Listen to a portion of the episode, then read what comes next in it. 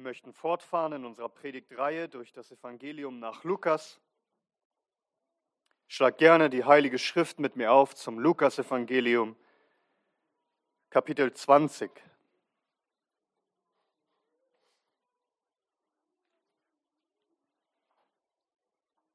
Das Lukas-Evangelium, Kapitel 20. Wir lesen miteinander die Verse 1 bis 8. Und hier lesen wir in Gottes Wort. Und es geschah an einem der Tage, als er das Volk im Tempel lehrte und das Evangelium verkündigte, dass die hohen Priester und die Schriftgelehrten mit den Ältesten herzutraten und zu ihm sprachen und sagten, Sage uns, in welchem Recht tust du diese Dinge? Oder wer ist es, der dir dieses Recht gegeben hat? Er beantwortete und sprach zu ihnen, auch ich will euch ein Wort fragen, und zwar sagt mir, die Taufe des Johannes, war sie vom Himmel oder von Menschen? Sie aber überlegten miteinander und sprachen, wenn wir sagen vom Himmel, so wird er sagen, warum habt ihr ihm nicht geglaubt? Wenn wir aber sagen von Menschen, so wird das ganze Volk uns steinigen, denn es ist überzeugt, dass Johannes ein Prophet war. Und sie antworteten, sie wüssten nicht, woher. Und Jesus sprach zu ihnen, so sage auch ich euch nicht, in welchem Recht ich diese Dinge tue. Amen. Lasst uns beten. Unser Herr Jesus Christus, du bist unser hoher Priester, unser Schriftgelehrter, unser Ältester. Du bist unser Herr und der Hirte unserer Seelen. Und dein Wort ist unseres Fußes Leuchte und dein Licht auf unserem Weg. Und so führe uns, lehre uns, leite uns durch dein Wort als dein Volk. Herr, schenk uns deine Gnade. Wir bitten es, Herr Jesus, zur Ehre deines hochheiligen Namens. Amen. Amen. Nehmt gerne Platz.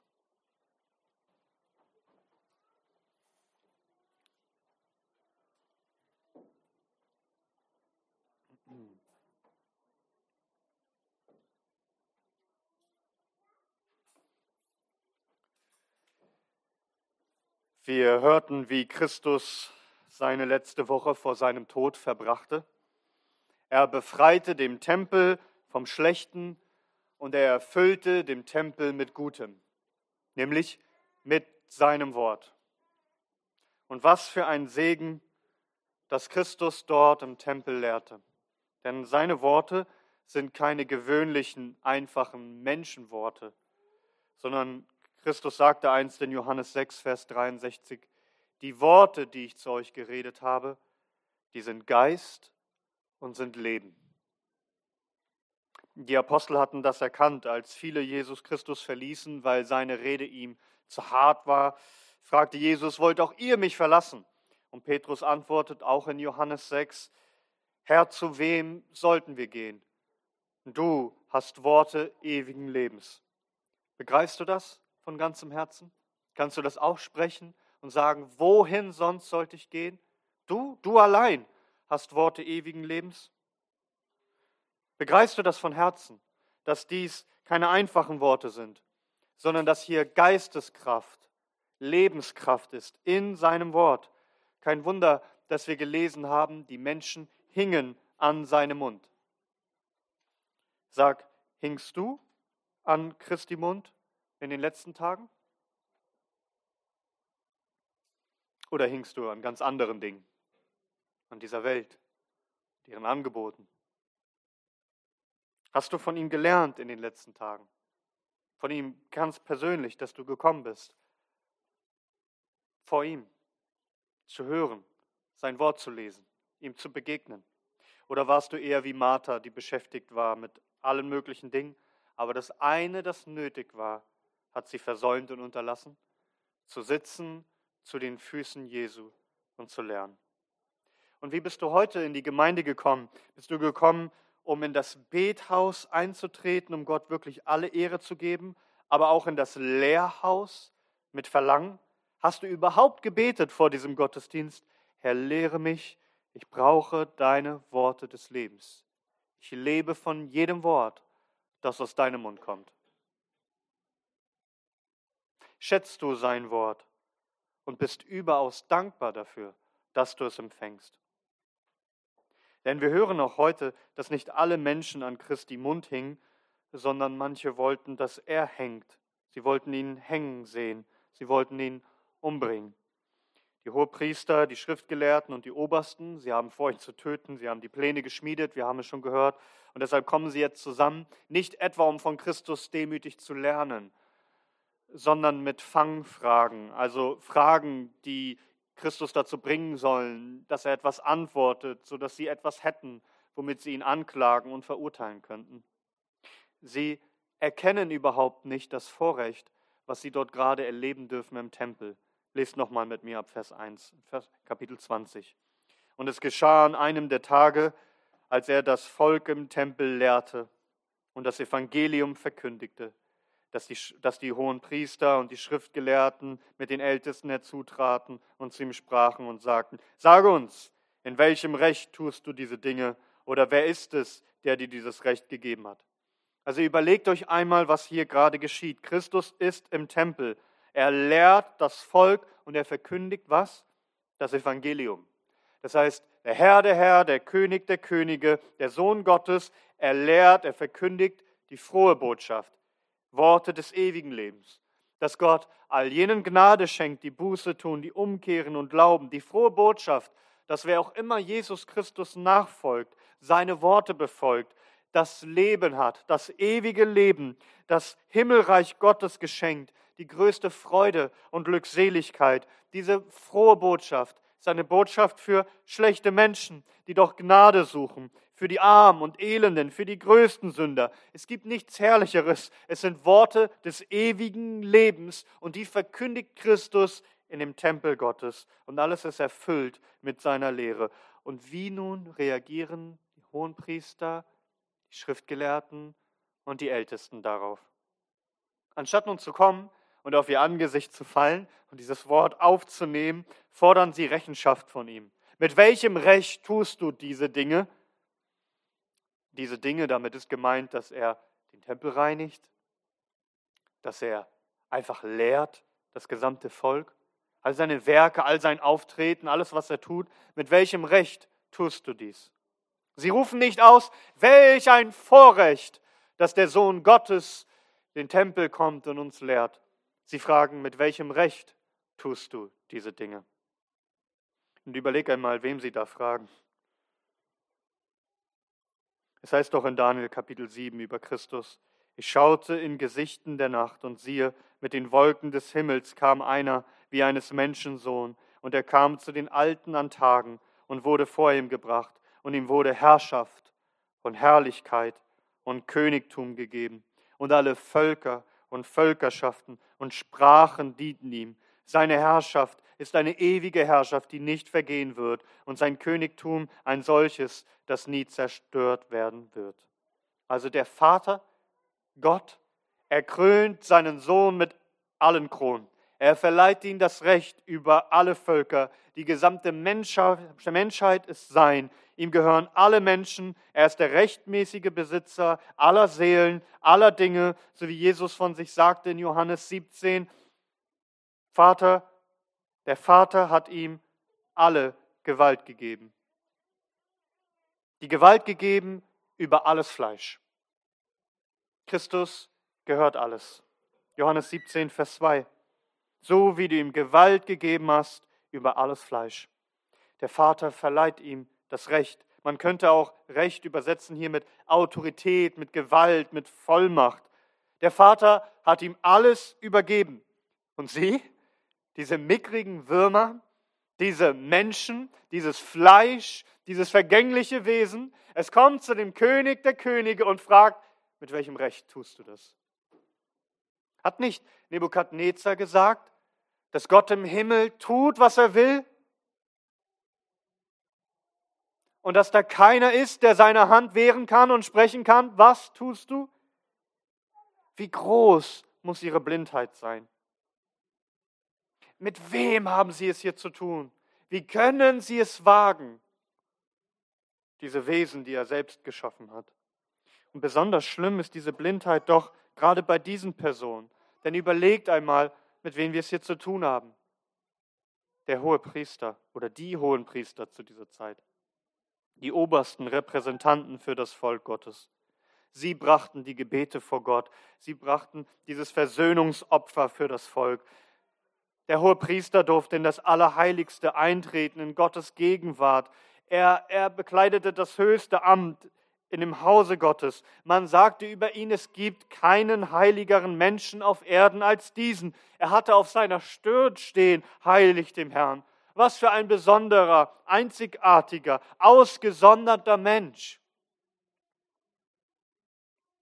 Und denk an die Schriftgelehrten, diese ausgebildeten Theologen und Juristen ihrer Zeit. Sie waren die Verkörperung des Rechts. Sie Sie wussten, was Gott fordert in seinem Gesetz. Sie haben sich gesetzt auf den Stuhl Mose. Sie haben die Menschen unterwiesen.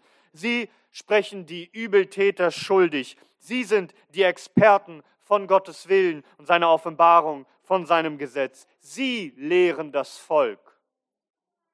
Und dann die Ältesten, diese Männer, die durch ihr Alter und ihre Lebenserfahrung besondere Weisheit hatten und Ansehen und Autorität unter dem Volk. Sie waren es, die die Menschen mit Rat und Führung zur Seite standen. Sie gingen voran und die Menschen folgten ihnen. Und gemeinsam bildeten diese Männer den Hohen Rat der Juden. Mit wem haben wir es hier zu tun? Mit denen, die unter dem Volk galten als die Führer der Nation. Die Verkörperung aller Geistlichkeit und Erkenntnis und Weisheit und Führung. Doch was sehen wir hier bei diesen Menschen? Dass sie rein gar nichts erkennen. Sie hängen nicht an seinem Mund, sie warten nur darauf, dass etwas Falsches aus ihrem Mund kommt, damit sie ihn hängen können. Ihr Lieben, hier vor unseren Augen, was wir hier lesen, bewahrheitet sich das Wort, das Christus sprach in Lukas 10. Erinnerst du dich noch? Lukas Kapitel 10, ab Vers 21. Da heißt es, und in derselben Stunde frohlockte er Christus im Geist. Und er sprach, ich preise dich, Vater, Herr des Himmels und der Erde, dass du dies vor Weisen und Verständigen verborgen und des Unmündigen offenbart hast ja, Vater, denn so war es wohlgefällig vor dir. Alles ist mir übergeben von meinem Vater und niemand erkennt, wer der Sohn ist, als nur der Vater. Und wer der Vater ist, als nur der Sohn. Und wem irgend der Sohn ihn offenbaren will. Diese Führer hier des Volkes sind diese Weisen und Verständigen, die nichts erkennen, die sich immer noch fragen, mit welchem Recht tust du es. Sie erkennen seine Autorität nicht. Sie erkennen nicht, dass der Vater ihm alles gegeben hat, alles übergeben. Und was hat Christus nicht schon getan, um seine Autorität, sein Recht, seine Vollmacht, seine Gewalt zu offenbaren? Wie hat er die Kranken geheilt und Dämonen ausgetrieben und Tote auferweckt, der Natur befohlen, Zeichen und Wunder getan, in Vollmacht Sünden vergeben, in Vollmacht gehandelt bei der Tempelreinigung, in Vollmacht Gottes Wort gelehrt. Und sie fragen immer noch, mit welchem Recht tust du diese Dinge? Die größten Gelehrten in den höchsten geistlichen Ämtern. Und nun sag, ist uns das, was wir hier lesen, nicht allzu gut bekannt? Aus der Zeit, in der wir leben? Nun, schon seit längerem in Deutschland.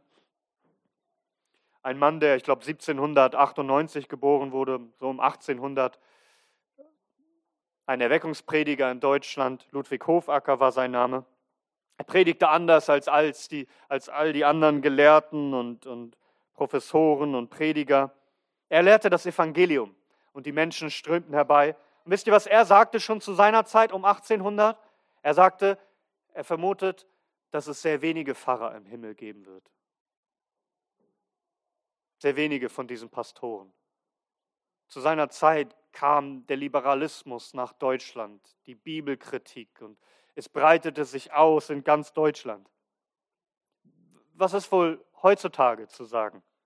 All die Menschen mit ihrer theologischen Ausbildung, mit ihrer kirchlichen Ordination und Legitimation, die die Lehrer der Christenheit sind, Priester und Pfarrer und Pastoren und Professoren, Geistliche und Gelehrte, Kirchenführer, die und so muss man es traurigerweise sagen, so ist es die Wahrheit.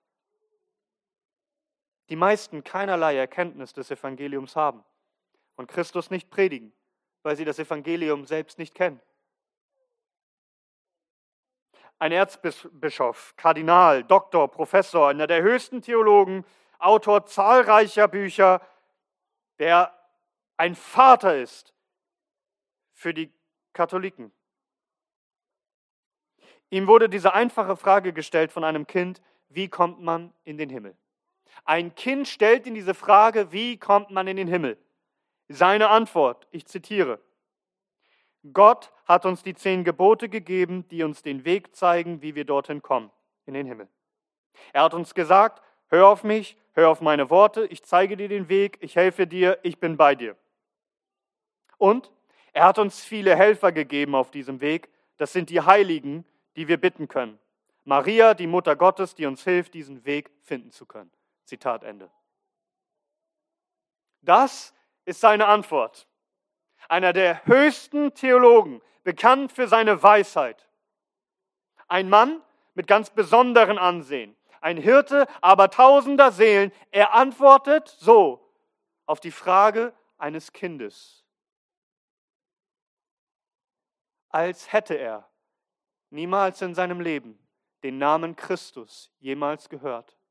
Als hätte er niemals in seinem Leben auch nur ansatzweise mitbekommen, dass es ein heiliges Evangelium gibt. Die frohe Botschaft, dass Christus stellvertretend starb für Sünder, dass er der Weg, die Wahrheit und das Leben ist, dass der auferstandene Christus Leben verleiht, wem auch immer er will, wer zu ihm kommt und Buße tut. Kein einziges Wort davon.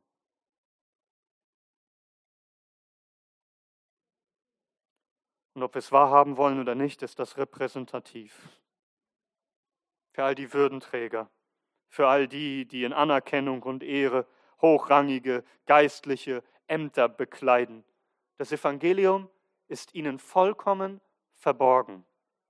Darum dürfen wir niemals als Volk Gottes einfach blind dem Urteil irgendwelcher klugen und weisen und gebildeten und ach so religiösen Menschen glauben, denn es gibt viele Blindenführer Blinde, Blindenführer, die ihre Nachfolger in die ewige Grube stürzen. Es gibt ein Zitat, das Charles Haddon Spurgeon zugeschrieben wird, das lautet, es ist besser, ein Patient Christi zu sein, als ein Doktor der Theologie.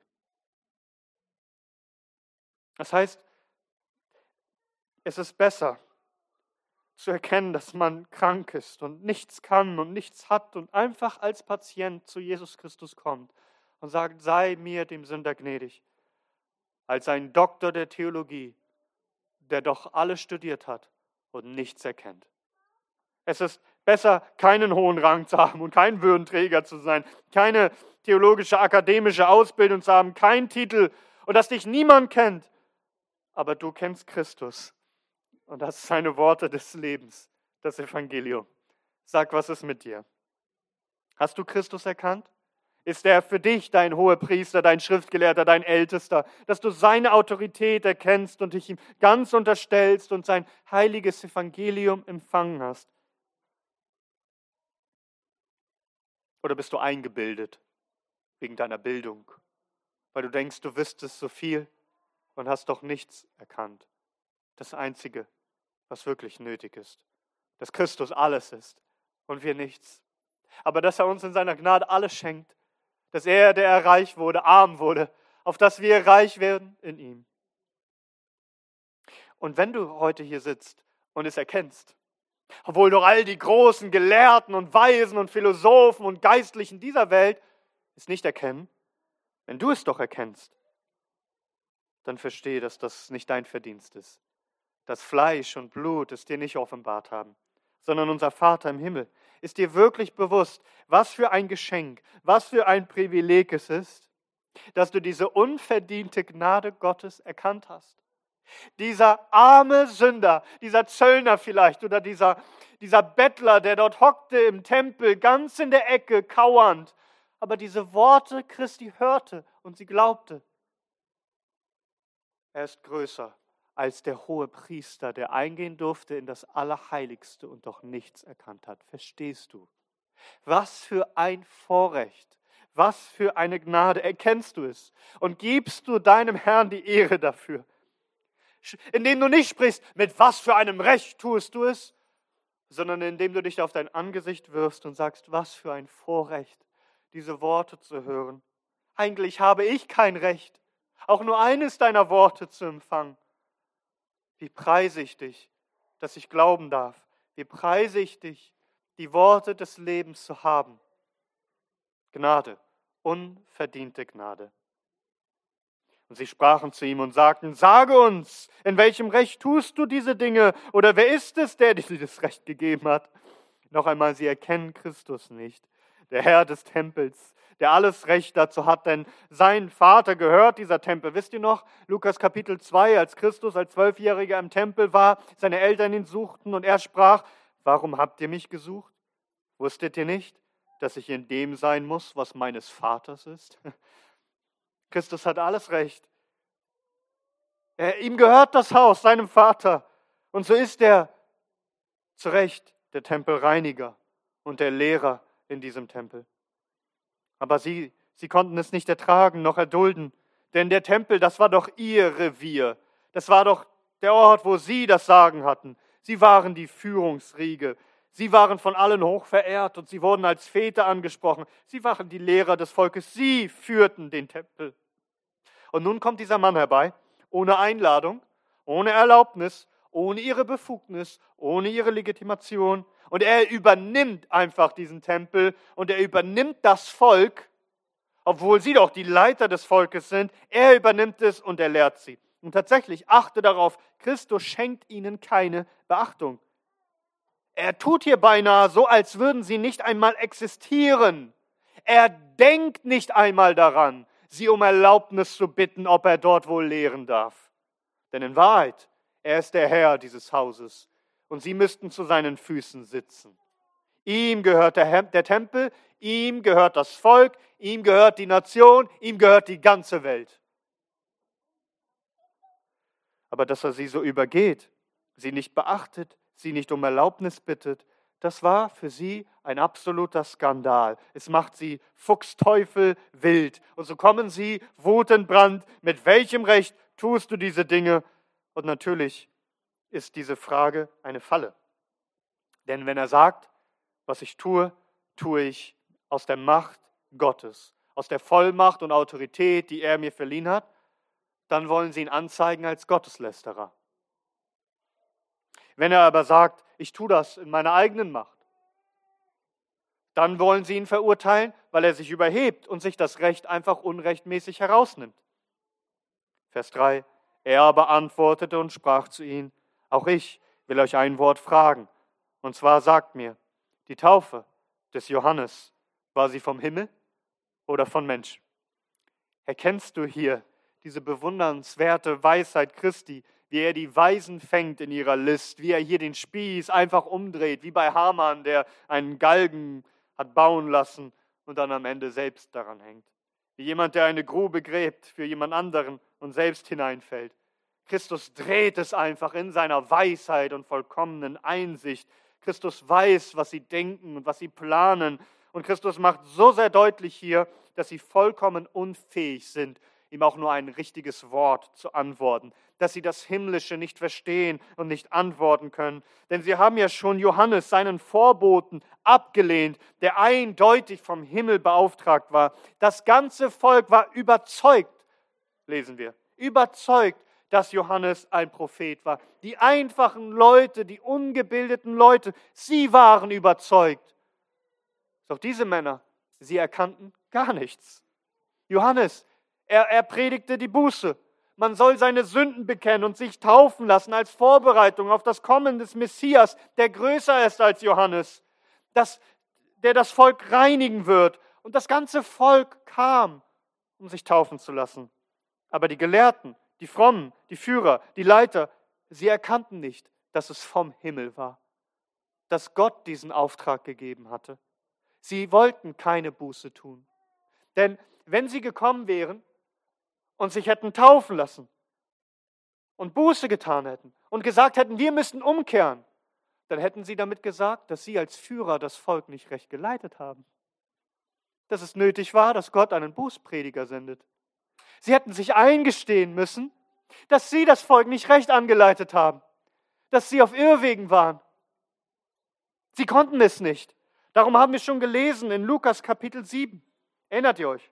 Ab Vers 26.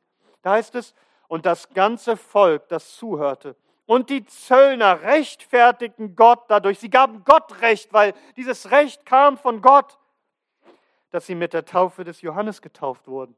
Sie gaben Gott Recht. Es ist dein Recht, uns aufzufordern, dass wir Buße tun müssen. Denn wir sind auf Irrwegen, wir sind Sünder und wir brauchen Gnade und Vergebung, wir brauchen den Retter. Und so lassen wir uns taufen und geben dir Recht, indem wir uns taufen lassen mit der Taufe des Johannes.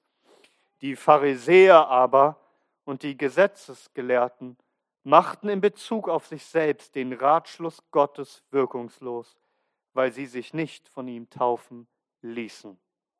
Die Weisen und Verständigen, sie nahmen den Dienst des Johannes, den Dienst der Taufe zur Buße nicht an. Sie gaben Gott nicht recht. Sie haben es nicht anerkannt, dass dies vom Himmel gesandt ist. Denn Johannes, er stahl ihnen die Show. Äh, sie wollten alle Anerkennung, doch das ganze Volk lief ihm nach. Wenn sie doch erkennen würden, dass Johannes aus dem Himmel gesandt wurde, dann hätten sie auch Christus erkennen müssen. Denn Johannes Dienst war eine einzige Hinführung hin zu Christus. Er sagte, nach mir kommt einer, der stärker ist als ich, der seine Tenne reinigen wird. Er kommt, um mit Geist und mit Feuer zu taufen. Und Johannes taufte Christus und sprach, dass er den Heiligen Geist herab niederkommen sah, auf ihn, auf Christus. Und er sprach, siehe, das Lamm Gottes, das, der, das die Sünde der Welt hinwegnimmt. Und er ließ seine Jünger ziehen mit Christus. Doch sie, sie wollten nicht glauben, sein Zeugnis nicht annehmen. Sie wollten nicht Buße tun und Christus nicht folgen. Als Führer des Volkes hätten sie ein Vorbild sein müssen. Sie hätten kommen müssen und hätten den Auftrag von Johannes annehmen müssen. Sie hätten Gott Recht geben müssen. Sie hätten sich demütigen müssen als Vorbilder und hätten sprechen müssen zu allen Menschen. Lasst uns nun Buße tun und lasst uns uns nun taufen lassen. Wir wollen uns demütigen. Wir wollen uns vorbereiten auf das Kommen des Messias, unseres Königs aber sie waren zu stolz. Und darum sagt Christus nun, antwortet mir doch erst einmal. Ich hatte einen Vorboten, der mich Israel vorgestellt hat. Sein Dienst sagt, war dieser Dienst, seine Taufe zur Buße, war das aus dem Himmel oder von Menschen? Also hat Gott das autorisiert, hat er es berechtigt oder war es eigenwillig und eigenmächtig durchgeführt? Also dieser Dienst, dass, dass Johannes das Volk zu, zu Buße aufrief, dass es sich taufen lassen sollte. In welchem Recht tat er das? Von Gott? Hat Gott ihn beauftragt? Oder hat der Johannes sich eines Tages gedacht, komm, ich könnte eigentlich mal predigen? Und ich habe da diese Idee mit, mit Taufen, das, das wäre doch mal was. Und dann könnte ich den Menschen so einfach mal erzählen, dass, dass so ein Messias kommt. Ja, von, von Menschen oder von Gott? Antwortet mir. Derjenige, dessen Geburt angekündigt wurde von dem Engel im Tempel, der der Sohn ist von einem Hohenpriester und der als Märtyrer starb, weil er gegen die Sünde predigte, dieser heilige Mann in der Wüste spricht. Spricht. Ist dies ein Mann von Gott gesandt? Oder ist es Menschenwerk? Sein Taufdienst vom Himmel oder von der Erde? Gottes Wille oder Eigenwille? Sprecht, antwortet. Wie beurteilt ihr es? Und wenn ihr seinen Dienst nicht beurteilen könnt, wenn ihr diesbezüglich keine Überzeugung habt, was kommt ihr und fragt? Und glaubt, ihr könntet meinen Dienst beurteilen, der ich aus dem Himmel komme? Die Taufe des Johannes, war sie vom Himmel oder von Menschen? Sie aber überlegten miteinander, als hätten sie nicht die Jahre Johannesdienst gesehen, als hätten sie nicht Zeit gehabt, darüber nachzudenken. Sie aber überlegten miteinander und sprachen, wenn wir sagen vom Himmel, so wird er sagen, warum habt ihr ihm nicht geglaubt? Wenn wir aber sagen von Menschen, so wird das ganze Volk uns steinigen, denn es ist überzeugt, dass Johannes ein Prophet war. Und sie antworteten, sie wüssten nicht woher. Nun, hier sehen wir, wie sie wirklich sind. Schaut, wie sie denken. Sie denken irdisch, menschlich, fleischlich. Denn sie prüfen hier nicht vor Gott, was Wahrheit ist, was Recht ist. Sie überlegen miteinander, sie beraten sich rein menschlich, was jetzt vorteilhaft wäre zu antworten. Sie überlegen miteinander. Ihre, ihr, ihre ganzes, ihr ganzes Denken ist verfinstert. Denn achte darauf, welche Gedanken machen sie sich. Sie fragen sich, was wird man wohl dazu sagen? Was wird man wohl über uns sagen? Was wird man wohl mit uns tun? Wenn wir sagen vom Himmel, ja, dann wird er sagen, warum haben wir nicht geglaubt? Dann stehen wir da wie Dumme, dass wir nicht Buße getan haben und uns haben nicht taufen lassen. Ja, und wenn wir jetzt sagen, er ist von Menschen, dann, dann wird das Volk uns steinigen, denn das ganze Volk hing an Johannes. Sie sind völlig überzeugt, sie haben eine Überzeugung. Ja, hier sehen wir das Grundproblem dieser Menschen. Sie suchen die Ehre bei Menschen. Sie lieben die Ehre bei den Menschen mehr als die Ehre bei Gott. Es geht ihnen nur darum, ob sie gut dastehen. Es geht ihnen nur um ihre Beliebtheit und um ihre Sicherheit, auch um ihre Selbstsicherheit, denn sie dürfen nicht irren. Sie tun keine Buße. Achte darauf, was sie sagen. Sie sagen, wir wissen es nicht. Plötzlich sind sie Agnostiker geworden. Plötzlich erkennen sie gar nichts mehr. Seht ihr, wie sie dastehen als Dumme? Wie beschämend, was für ein Armutszeugnis die größten Gelehrten und Geistlichen und Führer des Hohen Rates. Sie können es gar nicht beurteilen. Das heißt, das Volk ist überzeugt. Das Volk hat eine Überzeugung. Und sie sagen, wir wissen es nicht. Die Antwort ist natürlich nicht ehrlich. Sie wollen es nicht wissen. Sie wollen keine Antwort geben, denn es geht ihnen nur darum, dass sie nicht dastehen als Dumme und Christus als derjenige, der Recht hat und der Wahrheit spricht. Und es geht ihnen nur darum, dass sie ihre eigene Haut retten und dass das Volk nicht gegen sie ist. Diese Männer sind nicht Führer des Volkes. Sie sind Fähnchen im Wind. Alles dreht sich danach, was mit ihnen selber ist was andere von ihnen denken, was andere ihnen antun. Und sehen wir das nicht heutzutage? Genauso überall bei den blinden Blindenführern. Sie predigen so, dass sie in tausend Jahren nicht als Märtyrer sterben würden. Sie predigen so, dass niemand sie jemals umbringen wird für irgendetwas, was sie sagen.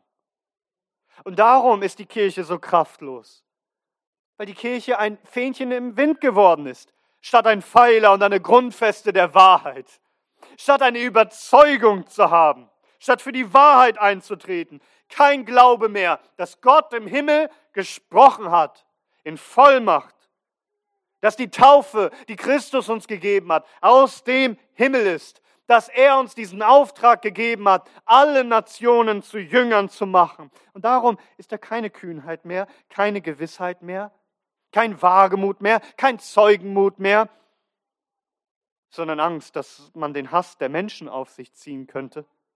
Keine Überzeugung mehr, für die man sterben möchte. Keine Predigt mehr. Es steht geschrieben, so spricht der Herr. Jesus sitzt auf dem Thron und er gebietet nun allen Menschen an allen Orten, dass sie alle Buße tun sollen. Denn er ist der Herr und der hat einen Tag bestimmt, an dem alle Menschen, die Lebenden und die Toten, gerichtet werden. Durch diesen einen Mann, Jesus Christus, den Gott auferweckt hat aus den Toten und allen den Beweis dadurch gegeben hat, dass er der Richter ist. Nein, Theologen, so viele dieser Geistlichen, sie sind fleischlich und irdisch gesinnt. Sie, sie predigen, als seien sie Agnostiker, als wüssten sie nicht, was Gott gesagt hat, als wüsste man nicht, was er uns befohlen hat und wie der einzige Weg ins ewige Königreich der Himmel ist. So habe ich das erlebt in meinem Theologiestudium, dass ich gesehen habe, wie die Professoren, wie sie, wie sie lehrten unter den Schülern, unter den Studenten, dass die Bibel nicht Gottes Wort ist. Also, dass das nicht von Gott eingegeben ist. Aber sie wollen es nicht in aller Deutlichkeit sagen vor den Gemeindemitgliedern. Da haben einige noch diesen schwachen Gemeindeglauben und die könnten das nicht verstehen und sie würden sich darüber verärgern. Aber unter den Akademikern kann man offen darüber reden. Und dann weiß ich noch, wie, wie Brüder und ich diese Frage nutzten im Studium und sagten, ist die Schrift, die Gott uns gegeben hat, nun aus dem Himmel oder ist sie von Menschen?